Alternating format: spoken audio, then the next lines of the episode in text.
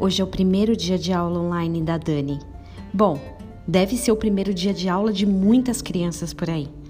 O que torna um dia de expectativa, pelo menos para ela, para nossa família, é ser o primeiro dia de aula online em uma escola nova. Eu lembro da minha ansiedade, ou melhor, da minha insegurança de conhecer, de fazer parte de um grupo novo. Será que as pessoas vão ser legais? Será que vão me aceitar? Será que eu vou aceitá-los? Bom, em tantas mudanças que eu já vivi por aí, já vi acontecendo, como uma boa otimista, eu digo que a gente sempre encontra mais pessoas legais do que ruins. Mas por que a gente celebra tanto o primeiro? Por que esperamos tanto do primeiro? Por que tem tanta ansiedade, tanto capricho, tanta alegria? O que tem de especial em começar?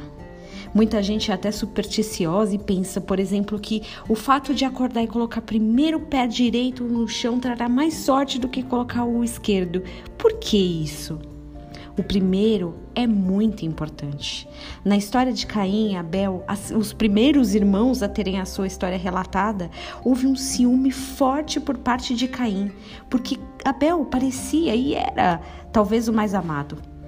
Abel, ele era amado porque ele entregava a Deus suas primícias. Gênesis 4 conta em detalhes essa história. O primeiro, o melhor, a parte mais importante de um todo. Essa era a parte que Abel reservava a Deus.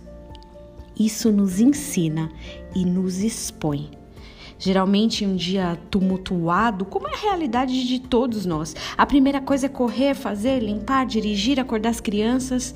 No momento que eu escrevi esse áudio, que é sempre a primeira coisa que eu faço ou tento fazer pelas minhas manhãs, eu já tinha colocado a roupa para bater.